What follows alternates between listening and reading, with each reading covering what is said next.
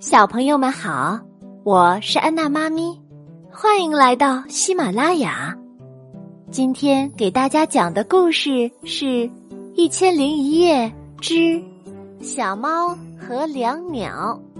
主人不在家，家中留下两个鸟笼和一只小猫。两个鸟笼里关着不同的鸟，一只是爱唱歌的金翅雀。一只是只会喳喳叫的两鸟，两鸟和小猫是好朋友。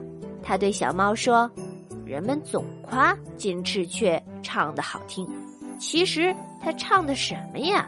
叽里叽里的，像吹哨子一样。”小猫说：“你就别说这些了，主人反正不在家，金翅雀唱的好不好都无所谓，没有人听。”主人忘记给我们留食物了，这倒是重要的事儿。你该动动脑筋，想想办法，让我能吃个饱才是。两鸟听了，眼睛转了几圈儿，向金翅雀的鸟笼努努鼻子。喏，小猫不懂两鸟是什么意思，它问：“喏是什么意思？你为什么不直说？”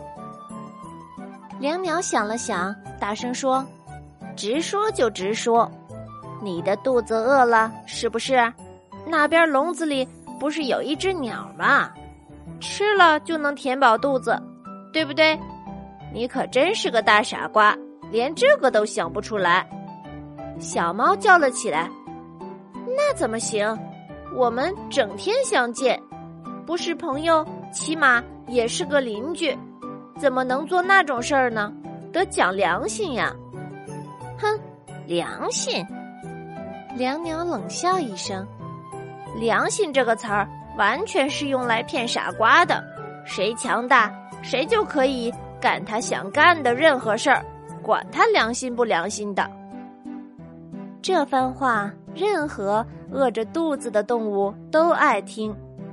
小猫立刻抓破鸟笼。把金翅雀吞进了肚子，接着他说：“谢谢你，两鸟，你使我聪明起来了。”他抓破了另一只鸟笼，把两鸟也给吃了下去。瞧瞧，害人的人自己也没有好下场。